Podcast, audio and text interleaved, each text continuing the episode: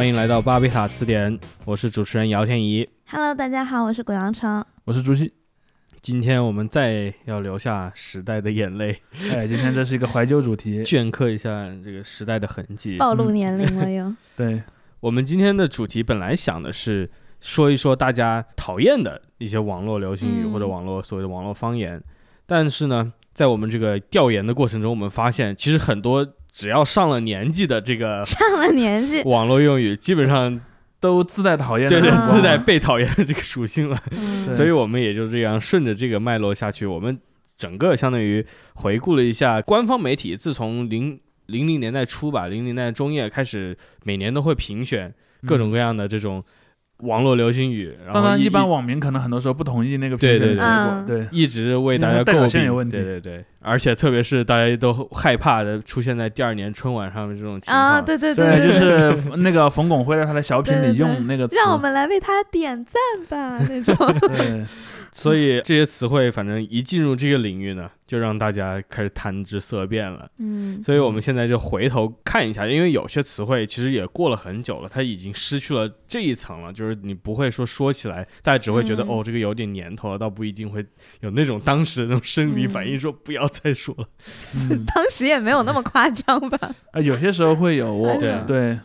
我想，我想开篇的话，就用一个我在这个自己调查的过程中找到的一个词吧，嗯。就是我刚才也在呃录制前跟我们另外两位主播在讲，呃，零零年和九九年那段时间出来一个词叫做网虫。虫子的虫，嗯。然后那个就是形容这种重度上网用户嘛，基本上就是顾名思义。对，嗯。但是当时看那个词的话，我就觉得，哇，现在谁用这个词，真的就是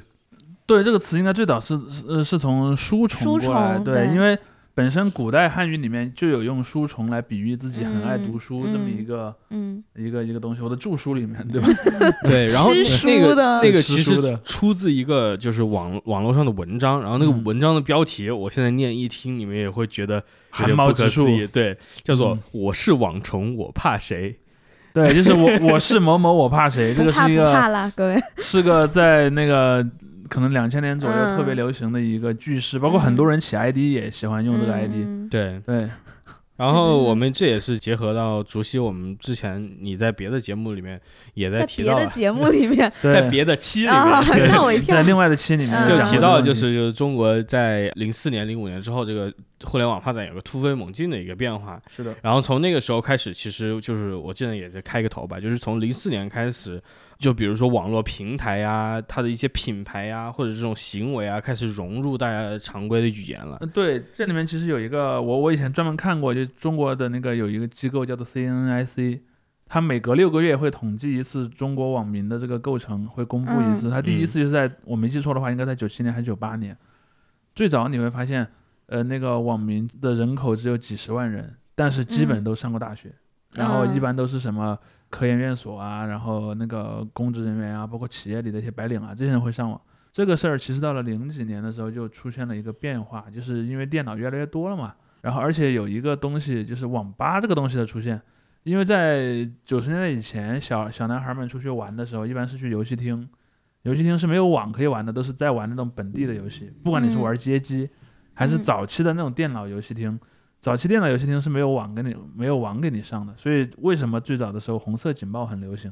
因为红色警报是可以在局域网里面连的，嗯而真正的就是可以上网的服务，基本上都是九九年、二零零零年以后出现的，但可能到了零四零零四年、零五年已经很繁荣了。我记得当时那个数据有一点让我其实也不意外了，呃，但是现在你来看可能会很吃惊，就是当时上网的人当中一大半儿都是十八岁以下的，嗯而且他们是自己没有电脑，是去网吧上网的。他们可能在网上有个自己的 QQ 号，有自己的论坛的账号，然后嗯他们就会创造很多很多很多的词语。所以这个东西就是说在，我认为在零四年之后吧，可能当然这也不是个特别精确的分界点，嗯但是在之后逐渐的，中国互联网上的流行词就改变了它的趋势，因为在之前基本上都是从美国，包括像港台嗯引进的，甚至日本也有一些，但是在那之后就有这种本土原生性的东西就越来越多。嗯，包括像猫扑嘛，以前猫扑上的很多梗，也都变成了一些二三三，哎二三三，然后甚至于说那个有很多带有一点点的软色情意味的谐音的那些嗯东西，也是从那儿开始的。比如说嗯倒着念是一句很黄的话，有很多 ID 他喜欢这么取。嗯，对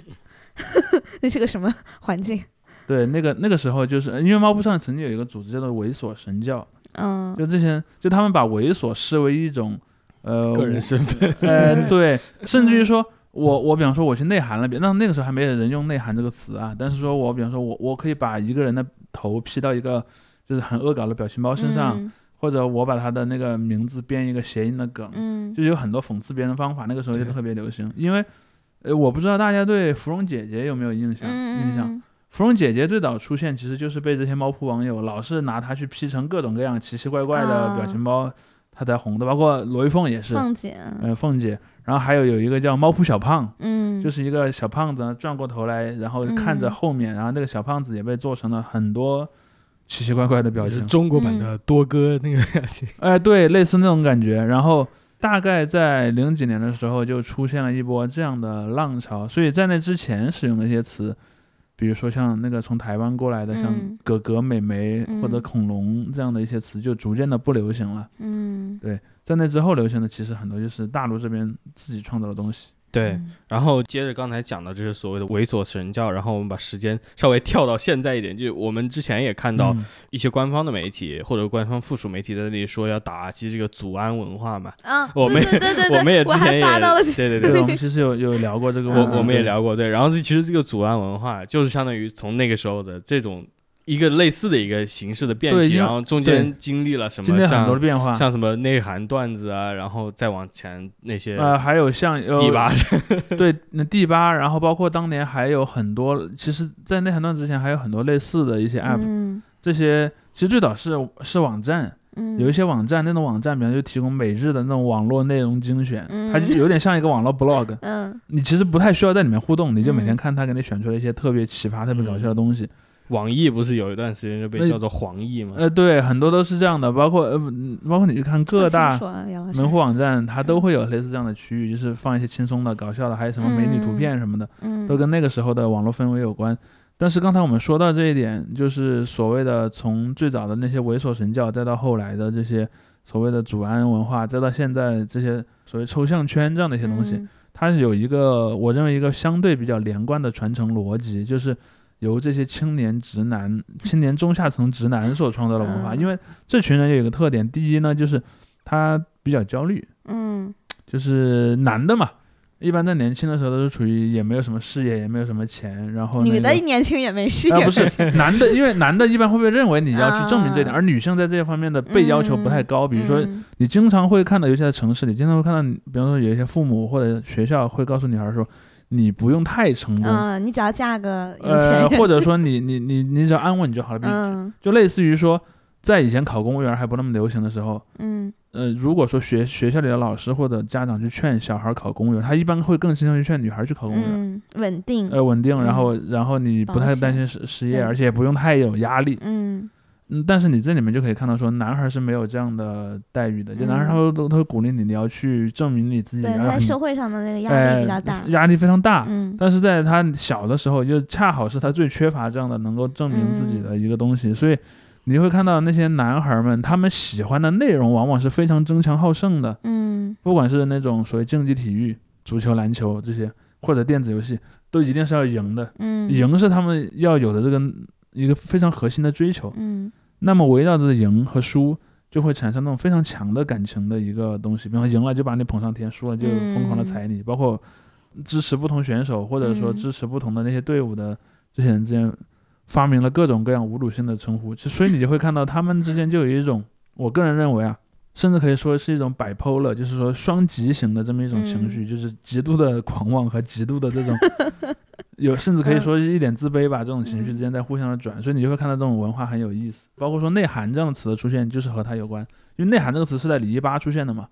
包括后来也有一嗯些篮球贴吧，再后来的电竞贴吧，呃，我相信有些听众可能会知道有那种叫抗压吧，啊，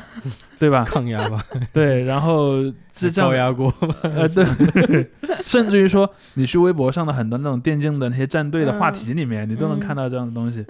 甚至你去看，练自己，对，甚至你去看那些直播的时候，嗯。比如说我们在我们在录节目的时候，正好也是那个英雄联盟的季后赛在嗯，对在进行的时候，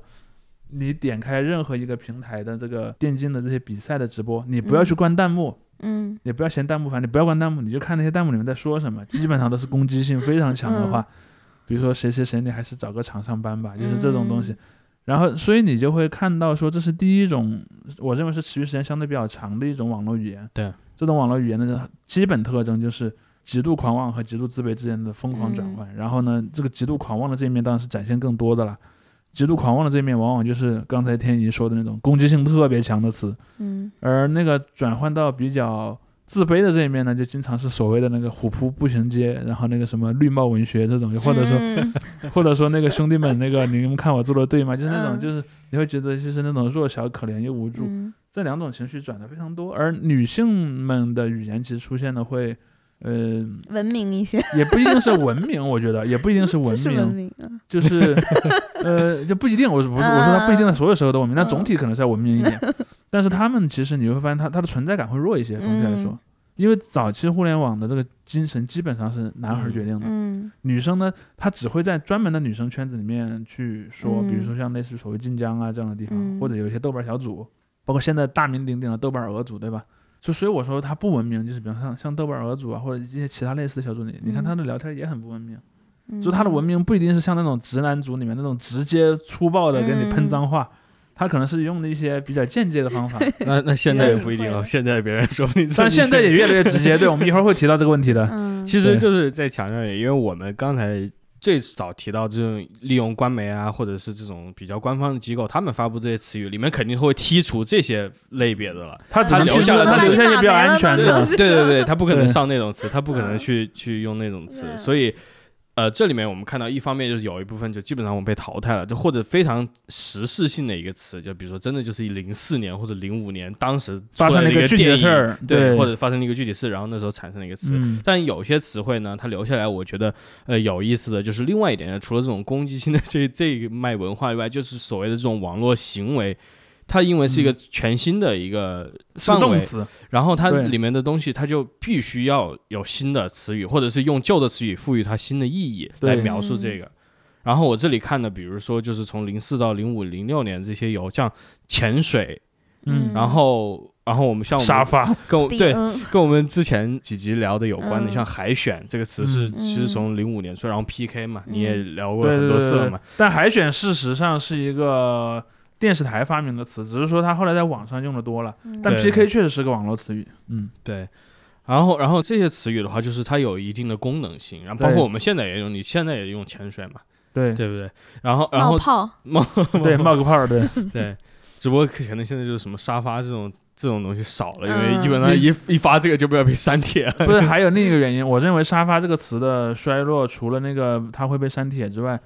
另一个原因是在于现在的很多评论都是按照点赞或者按按照热度热度来嗯排名，对对。对所以说你发一个沙发不一定能成为，所谓的，所以现在一般都是说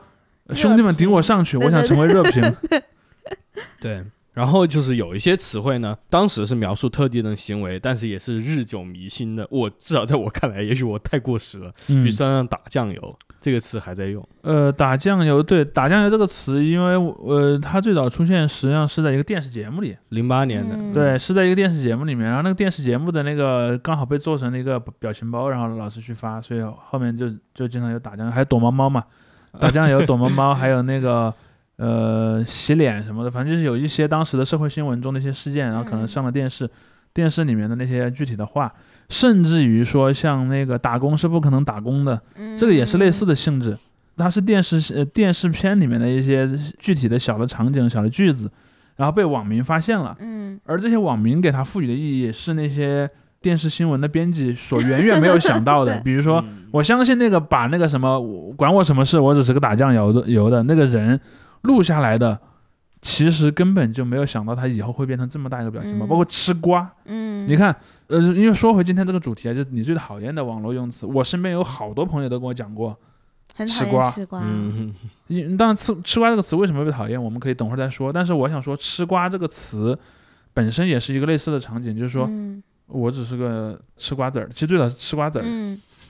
最 早是吃瓜子儿，嗑瓜子儿对，嗯嗑瓜子儿，而不是吃西瓜。嗯，最早就是说，比如说有人发了一个帖，那个帖好像说了一个很很厉害的东西，但我好像又不太明白，我又想嗯去一直看这个帖，嗯所以经常我觉得他们呃发言就是嗑瓜子儿，前排嗑瓜子儿，嗯这是一个经常出现的回复用嗯语。看戏，哎、看戏，前排看戏，或者还有什么出售前排位置之类的，你会看到前几楼都是这样的。我觉得可能有一个因素是说，早期的论坛不支持那种只看楼主这个功能，嗯，所以你需要你自己先去回一下那个帖子，然后你每才能次再去，mark 住那个，对你才去 mark 住那个帖子，你才能根据你自己的回复去找那个帖子的位置。嗯，而到了后来，比方说你什么收藏啊，什么那个，嗯。就是留个脚印，还有那哎种，对，然后那种东西就就就变得越越来越多，嗯，包括以前那个什么踩一下，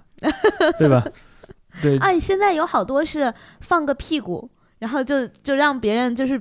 比如说这个帖是个问题，然后他嗯。这放个屁股，然后这样如果后面的人看到这个问题已经被回答了，就就回这个人一下，就跟他说这个问题已经被回答了，那意思就是嗯。踢你一下，这种意嗯思。对。现在叫摆臀，对。非常的文明，。但是你对你就会看到这样的行为仍仍然随着那些产品功能的变化，嗯。它可能具体实现的策略有所变化，但是这个行为是一直有对的。当然，可能用来描述这个行为的词也发生了一些些变化，嗯。像刚才讲的，呃，对。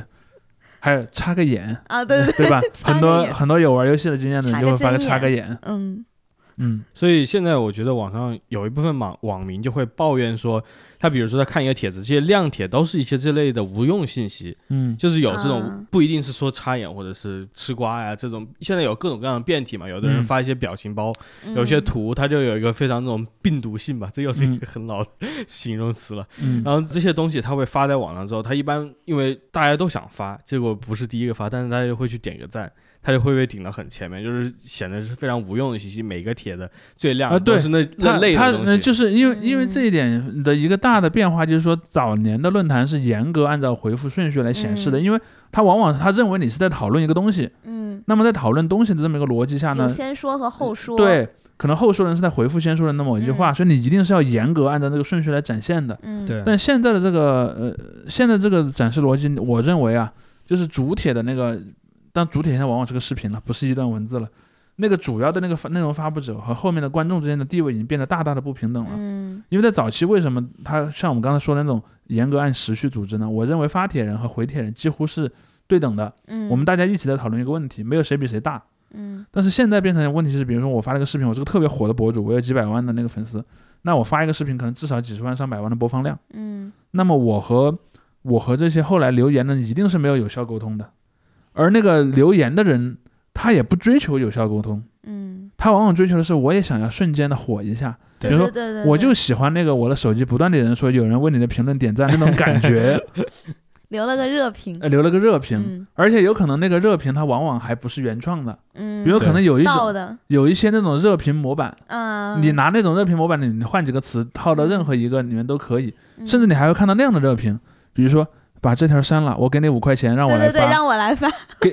给你五块让我来发，这个话本身也是一个套路，嗯。嗯。所以你就会看到说人们在评论这件事儿上发生了一个重大变化，就从早期的那种论坛回帖是我是真的想跟你交流，嗯。变到了现在一种表演性的东西，我不是要传递一个信息，我是要通过做这样的一件事儿。来展示我来自己展示我的幽默，自己的幽默，对对，然后我希望被大家追捧，而这个行为嗯。事实上它最早的发生就是发生在以前像类似什么煎蛋啊、像内涵段子这样的一个场景下的。嗯。那个时候，哪怕它的主体还不是图视频，嗯，它主体往往是个笑话，嗯。我可能会根据那个笑话做一个再创作之类的，哎一个 hook 对，嗯。勾在上面，嗯。然后你再去来回复我的这个东西，或者给我点赞，把我顶起来，兄弟，我送你上去。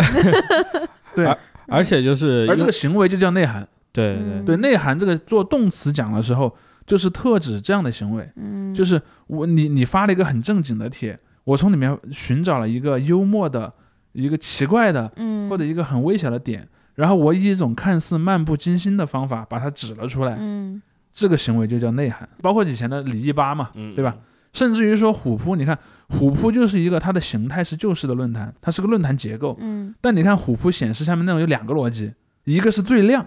啊。就比方说右边有个点赞的逻辑，但是它那儿叫亮，嗯，它不叫点赞。然后另一个逻辑呢，就是还是按时序来展现，嗯。但是在博也是，但是在按照从一楼展现之前，它最上面的几个全是被点亮最多的，嗯。甚至于说它整个网站对外展示，它经常也会讲今日虎扑最亮评论类似这样的东西，嗯所以所以你就会看到这样的一个行为，其实是说网民对于我发帖，他这个事儿本身的定义不一样了，嗯，从我和作者沟通变成了一个我在这里做一个仪式性的表演，嗯。所以这个其实本身也是文化学家们会去研究的一个现象。对嗯你像是大家比较讨厌的一些词，其实它也是从贴吧这种纯时序的这样一个环境中移植到别的这种点点赞环境里面。像我们在听友群里面都用过这个流汗黄豆啊什么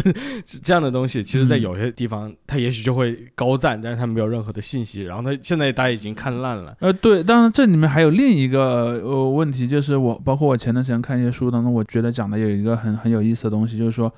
一个符号，这个符号可能是一句话，可能是一个表情，可能是一张图，甚至可能是个视频段落，它它可能是任何一种东西，一种形态，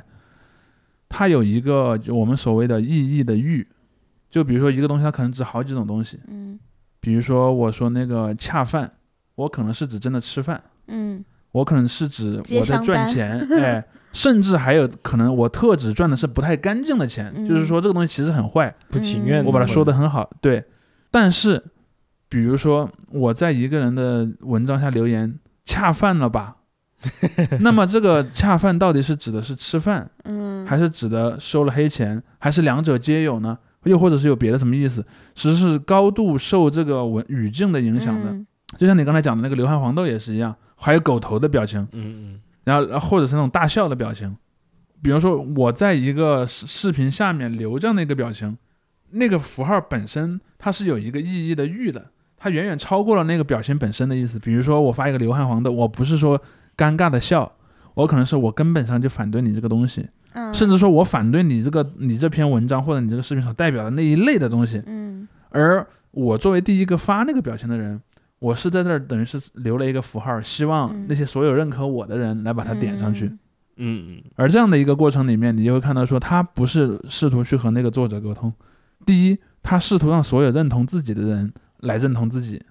第二呢，他希望比如说有有两千个人为我那个讽刺他的阴阳怪气的表情包点赞，我也是在向所有支持那个博主的人传递一个信息：嗯。其实你们并没有那么多人，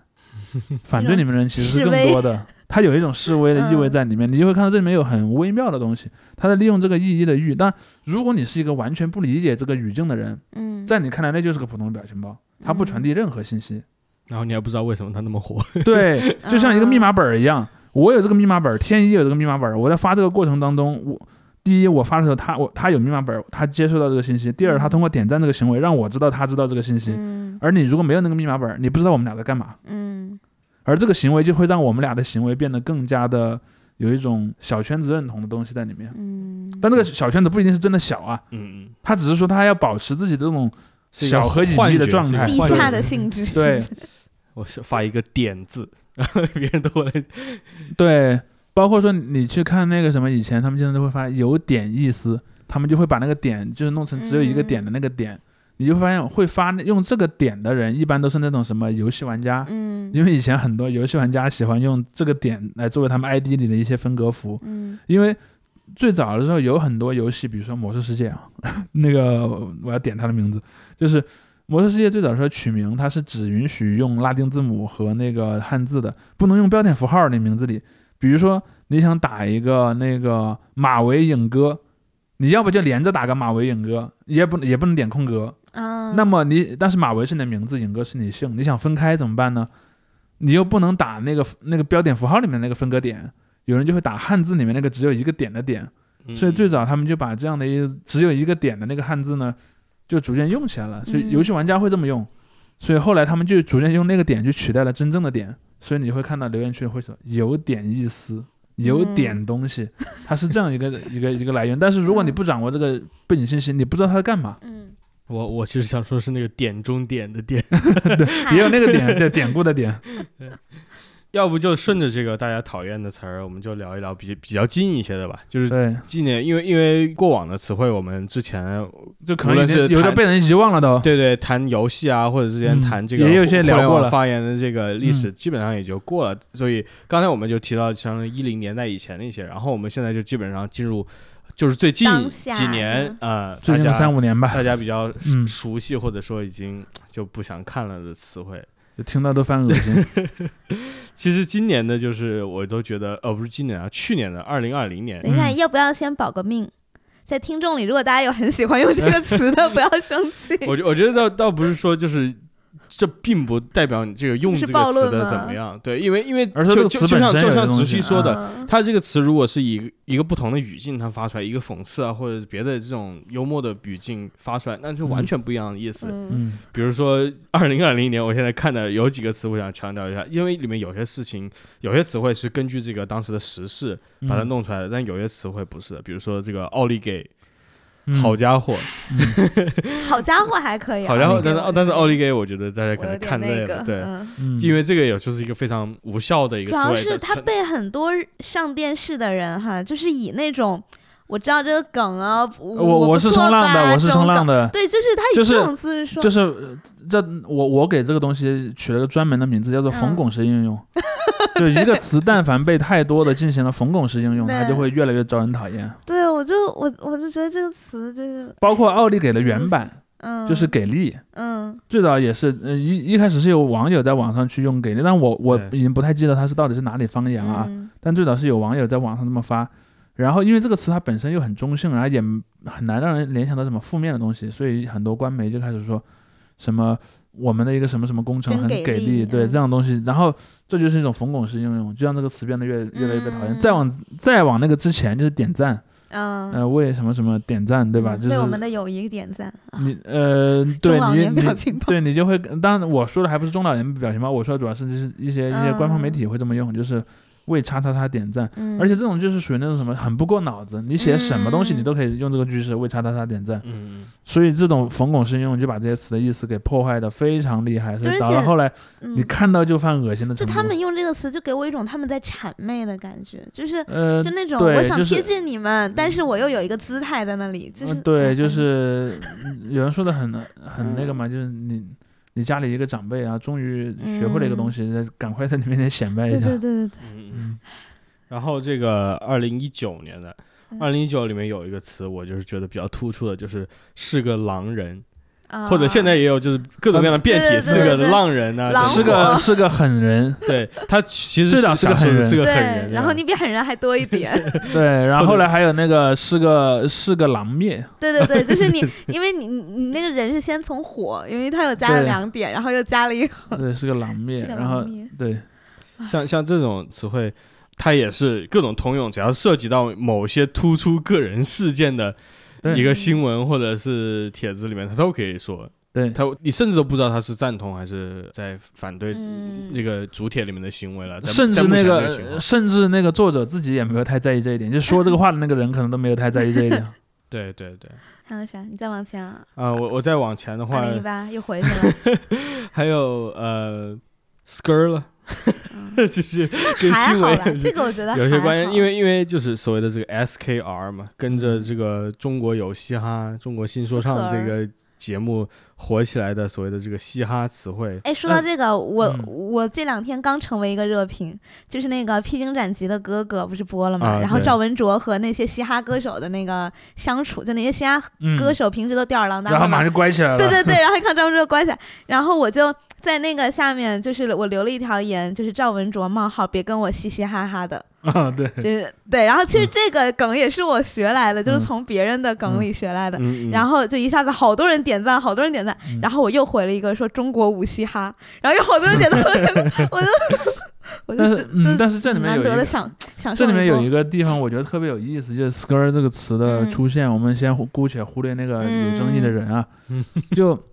类似于 “skr” 这样的词，你就会看到说，它和美国的嘻哈音乐以及在中国的嘻哈听众这两个东西之间嗯有一个非常微妙的关联，就是嗯你一看，类似于 “skr” 这样的词出现，其实已经是在那个嘻哈音乐的一个发展到比较后期的状态。就是这样的词是什么？它其实是那个汽车的那个轮胎在地面摩擦的声音。就你会看到说，在后期的嘻哈音乐里面，炫耀豪车嗯是一个非常重要的题材，嗯，甚至很多中国嘻哈歌手也也把这个东西嗯学过去，比方 Mr. Ben Bentley 对吧？Mr. Bentley，然后那那首歌里面很多的内容都是和这个炫耀是有关的。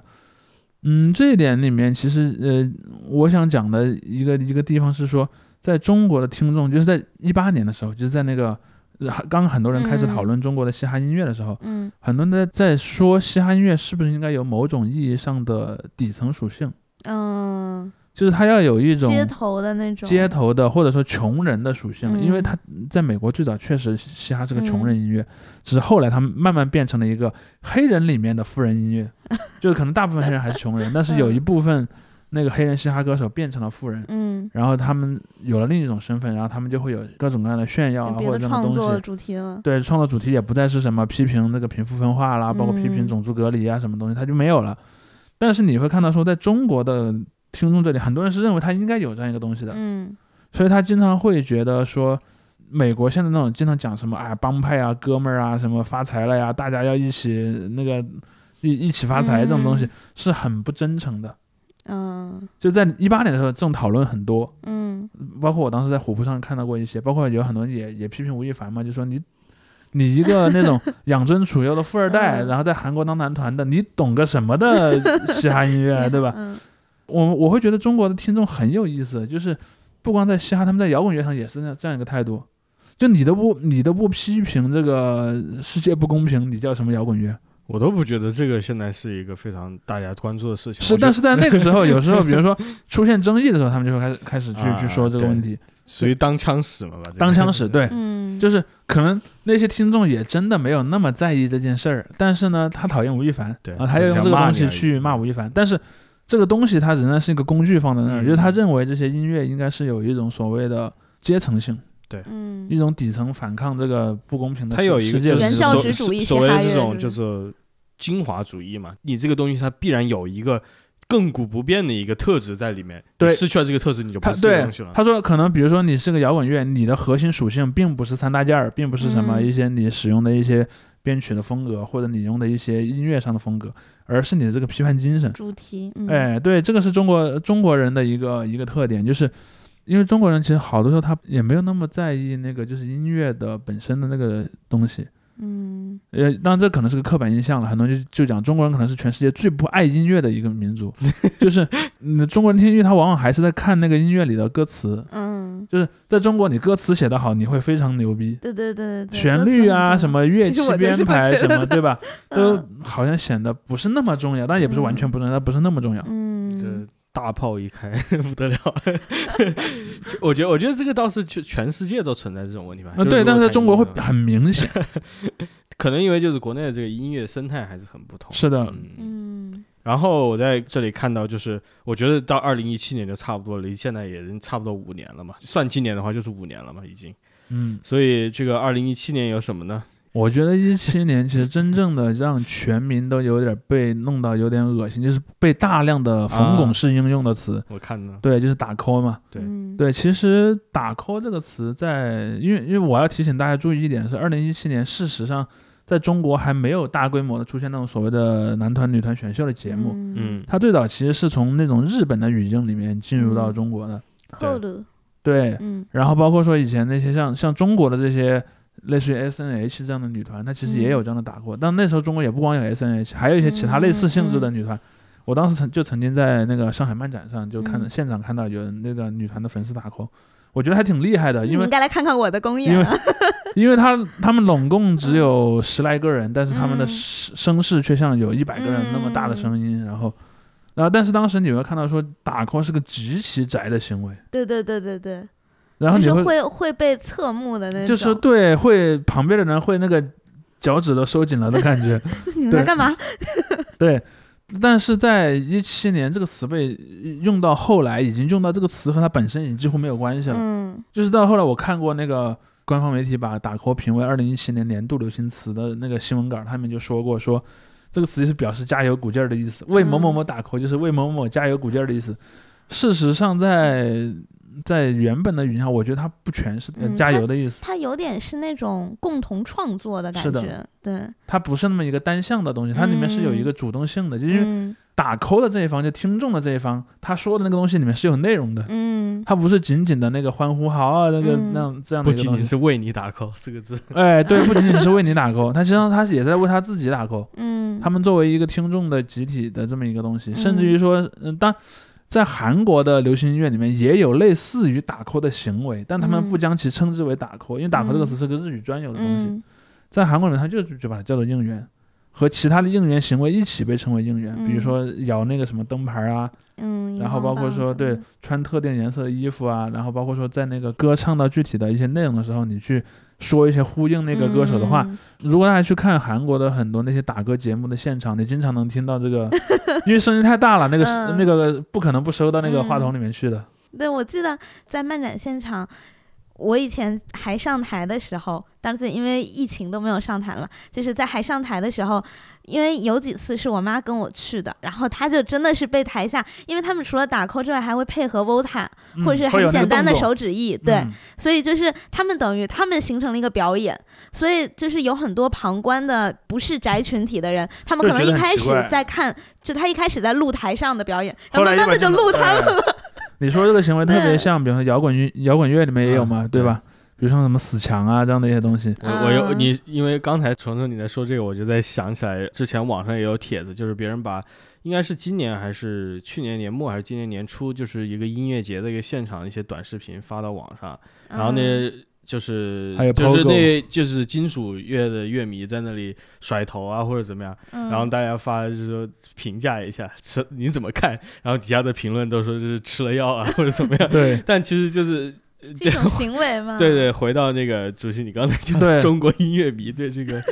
事实上没有事实事实上，POGO 还有包括像死墙和打 call 是完全同价的行为。对。对，差不多意思。是是是一样的，就是一个特定的群体，在一个特定的环境下做出的特定的行为，而且然后它它和台上那个表演是一起构成一对个对对，整体是一的。个对，共同的。就你不能把这两个但但就是我就想到那些，我就想到当时那些评论，就是非常这种贬低性的、轻蔑性的这种语言去评嗯价这个，然后这个跟当时评价这种应应援行为的是一是一样的对对对都觉得你们这些脑残嘛。去年还有那种全身全身穿着那个隔离服在 POGO 的一个人，对，然后在音乐台音乐节的那个前排，然后在 POGO。嗯，但有我觉得可能评论区里也不全是在骂他们的人，对就也有一些也有人在解释了，对有人在解释，不是有有几种人，第一种人在解释这个是一个听金属音乐时候的正常的行为，嗯。第二种人是在说傻逼吧，第三种人 第三种人其实就是他也不觉得他很傻，但他觉得嗯好玩儿，他就、嗯就是踩一下这样子，嗯。过路踩一下，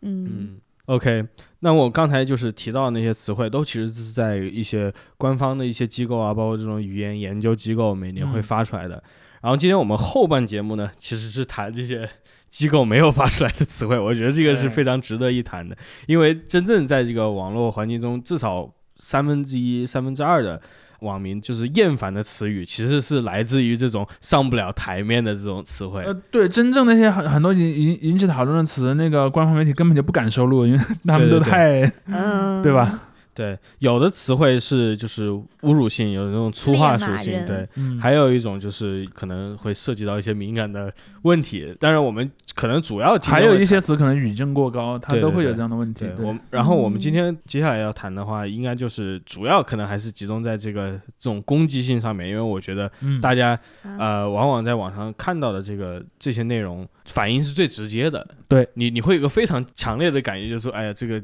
讨论进行不下去了。对，就是这种终结讨论的一种情绪。嗯，为什么我想不到一个这种词啊？其实有了，就我觉我觉得就是晨晨，就是我们录之前你就在提到，就是说你说的一些侮辱女性的词汇，啊，然后他如果一但我会个回 回骂回去，我会侮辱男性的词汇回骂回去。对你就是回你进入了一个回骂的状态，而不是啊进入了一个交流的状态。嗯就是骂的话，大家在网上看有些话题，它一旦这东西出现了之后，它就进入了一个另外一个环境，进入了一个对抗的这种 battle 的一个环境，嗯，而没有了一个这个就比谁还还有骂，对对，比谁比 比谁会更会祖安嘛？对嗯，但其实就就侮辱女性这个词吧，我一开始第一个让我觉得不舒服的词就是王某聪特别喜欢用的那个，我已经不记得他用的哪个了，太多了。就是黑木耳啊，哦哦哦就类似因为这个也非常早嘛。是的，嗯是比较早了，对。我当时我知道我就气到 超气，但是因为其实我在前面期也说过，就是我早期吧，我对于女权还是一种比较保守的态度，我觉得应该要循循序渐进，嗯然后我们不要一下子那么激烈什么之类的。改良主义者，对，对但后来吧，到后来就实在是就就随着这个上网越来越多，我发现就越来越多这种就令人无法忍受的事情，所以嗯我现在就是觉得女性们站起来。对，我觉得 前期我们刚才早先提到说什么这种豆瓣嗯俄组的一个进化，我觉得很多人他会用这种这样的一个心态转变来描述他为什么开始使用这么激烈的语言，因为就是在这个男男性为主的这个网络环境里面，像你说你说的这个就是会遭到很多敌意对啊。对这这这种词汇。其实你说黑木耳，就是你你一看到这个词就觉得非常有侮辱性，啊，然后就是非常粗俗嘛，这至少有一点像。但是在男性的这个论坛里面，他是很长时间都是非常肆意的在的，因为没人会对这个东西提出异议啊。对对对，嗯所以这这也回到我刚才说的那个前面那一点，我就说青年直男们所构成那个群体的一个核心特点，就是极度的狂妄自大和极度的自卑之间的一个转换。这你会发现在那些虎类似虎扑这样论坛上讨讨论女生，永远只有两种状态，嗯就是女神，一种就是女神，然后一种就是那种对女神极度的不屑一顾。嗯咱就是什么土肥圆这种，对，就是这种二极管，然后 他除了把它捧到云端之外，就嗯只有把它踩到地下，这这这样的一个东西。你看嗯虎扑每年还有女神投票大赛。嗯但是这这并不妨碍他们在日常生活中，就是不也不是日常生活，就在网上冲浪的过程当中，就极度的辱女。嗯，因为有一个点，我觉得是在他们生活中，事实上是我认为啊，我认为在在尤其一些青年的，比方说高中生啊、初中生啊，甚至于可能大学生，嗯。他们在生活中其实缺少有效的和女性的沟通的，嗯，倒不是说。倒不是说他的生活中完全没有女生的，也不是，对，他就有一种没和女生打过交道的对，但可能是比方说在班上，我没有和一个女生单独的交流过，嗯。没有过一个很深度的交流，可能就只是在集体生活中，我们恰好处在一个空间中，嗯，但我们之前从来没有形成过有效交流。嗯嗯我对所有女生的想象呢，都是那些比如说，呃，男生之间聊的东西，嗯或者那些什么电视剧、小说里展现出来的东西，或者那些视频里的东西，对视频里的东西，或者我在那些视频网站上看的东西。嗯而真正的女孩是什么样？她根本就没接触过，你是没有概念，我甚至可以这么讲啊，大部分的这些男男性的主安人们，如果真的他碰到一个他现实中认识的女生，他绝对不敢说他 这在网上说的那些话中的任何一个词。嗯，就是我我们那个追 AKB 或者就是邱元康他的偶像团体的这个那个微博号上，经常有人投，就是把一些成员的腋下抠出来，然后看他有没有很干净，这种、嗯好恶心啊！你在干嘛？我真的非嗯常的厌恶这种行为。对，但是呃呃，但是这里面我觉得有有另一个点，但我我如果我们先把讨论的范围限定在厌女厌厌女这个场景下的话，我刚才说的是第一种情况的厌女，嗯。就是这种青年的直男，他可能很多是由于不了解或者嗯。由于没有过有效的沟通，嗯。而做出了大量的厌女行为。甚至我我可能比如说在在工作当中，我就发现有一些年一些男男性的同事，可能即便是工作之后，他可能也他没有太多的和女性有特别多嗯。有效的交流，尤其是可能有一些工作本身也不太是经常需要交流的这么一个状态。那另一种其实嗯一些对于女性的所谓厌女的东西，但是当然很多人我可能不会承认这是厌女行为，可能恰好是来自这种女生的群体，嗯，比如说啊，那个出来一个电视剧，或者出来一个那种音乐录影带，嗯。这个女明星有没有够瘦？天哪，都胖成这样了，还出来还出来拍，就是嗯。也太不会身材管理了吧？就是事实上男生是不太在意这个问题的，嗯包括说像你刚才讲的，就是她的那个妆容有没有足够的嗯。完美。或者说她的那个打扮啊，或者说她的，甚至于说一些你的仪态有没有符合那个标准，嗯，你会看对这种东西最挑剔的，恰恰是豆瓣俄组，就因为豆瓣俄组实际上是一个女性占了绝大多数的嗯。那个那个群组，而对于男性来讲，你知道，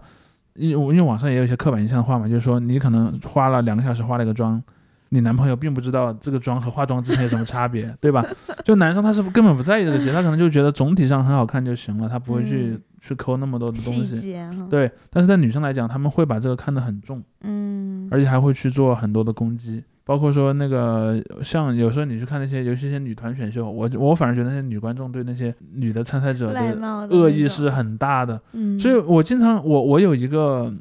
不太成熟的看法，就是虽然有很多人老是讲说什么外貌焦虑啊，或者是这种呃对于外貌的这种规训，我反而觉得男性对于他的规训是比较弱的。嗯，那就错了。不是不是不是，不是不是，我我我想说的意思是说，他们很多时候是无意识规训。比如说，假设有一个女孩儿，她长得不够漂亮，那么可能所有的男孩儿都不愿意去跟她交往，或者不愿意去严肃的对待她，这是完全可能的。这其实也是一种男性对他自的外貌造成的规训，但是男生往往不会在一个主动的东西，比如说他不会说我主动的不要去追她，而是他刻意的把她忽略掉了，或者说下意识的把她忽略掉了。但是像那种会专门跳起来攻击，哎呀，这个人长得这么丑，怎么还敢出来？这种行为是绝大多数情况下，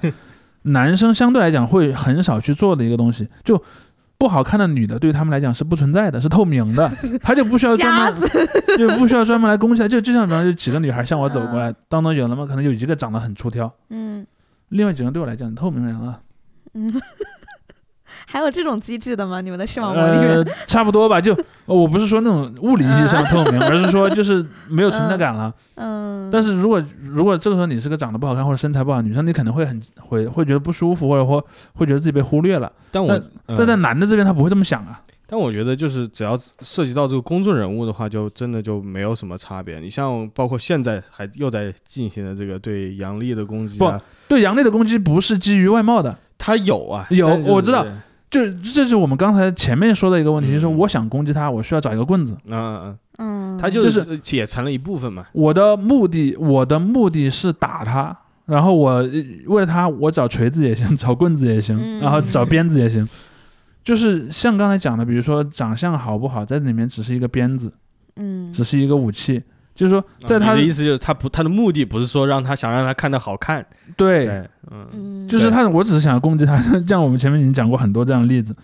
呃那我觉得，这样女性群体的话，可能在某些方面也是这样，就是他们对无论是偶像的这种规训呢，还是什么，会他嗯，他可能还是就是但有也他们也有那种去我为了打他找武找武器的那种情况，但是在有很多时候，他们这个对他的憎恨的来源就来源于这个，是有是完全有可能出现的，就是在嗯在嗯在一些些那那那我觉得这方面可能对，呃因为对男男的来讲，他男根本就就没对肯至少是不多的，因为他们压根儿就分不出来那个 好和坏的那个区别，你知道吗？哎呀，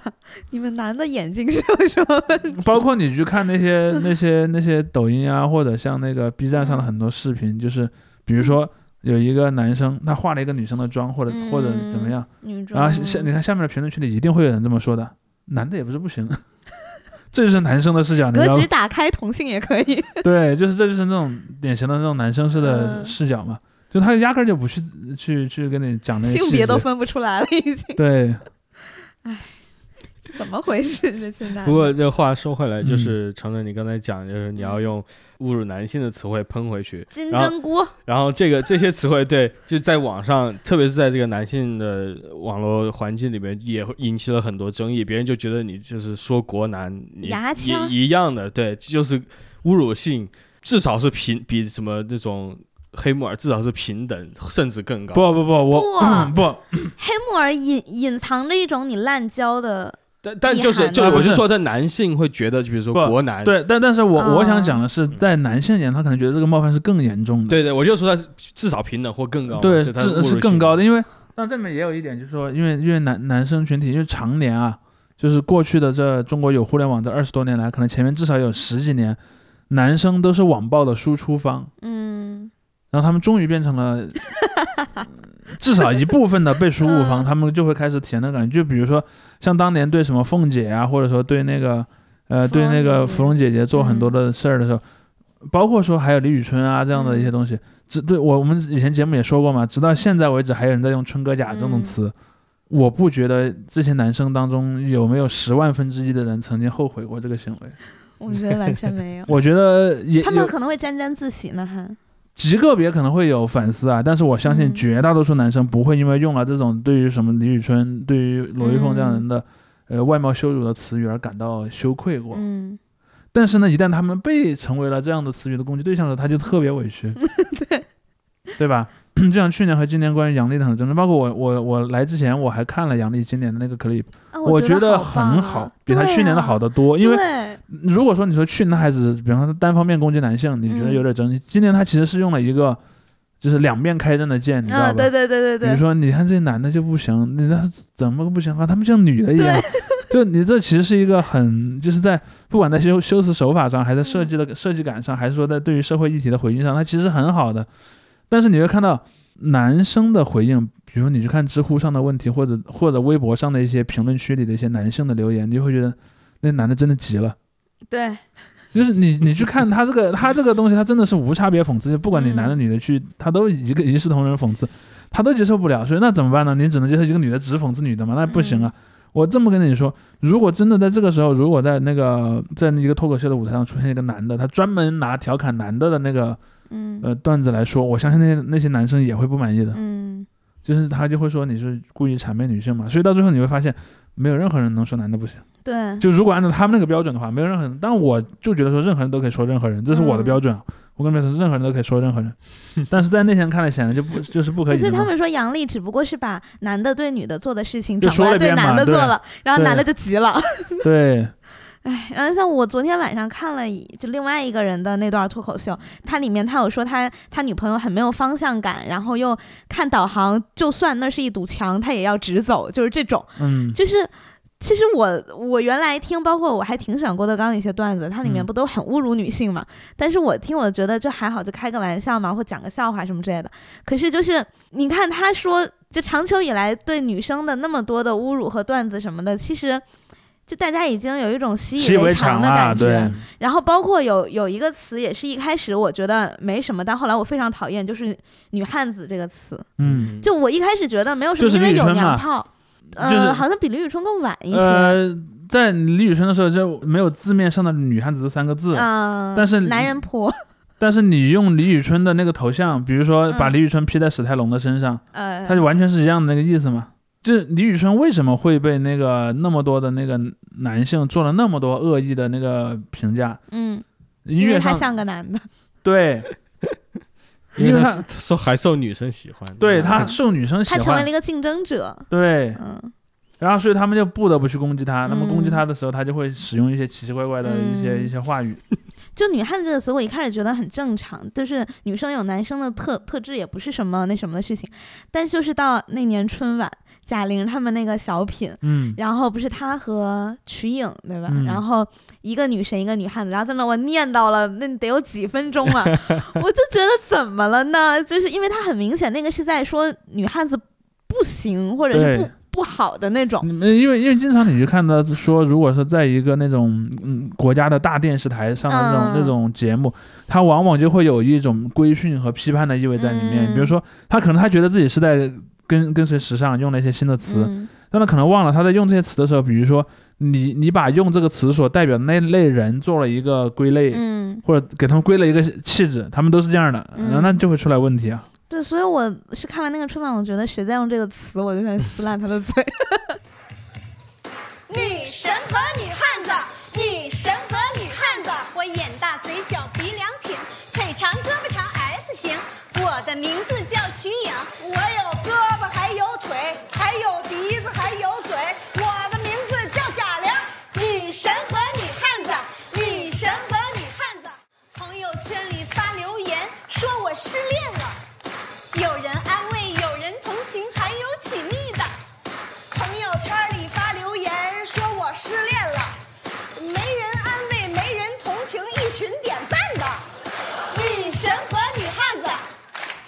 赞我就嫁给谁。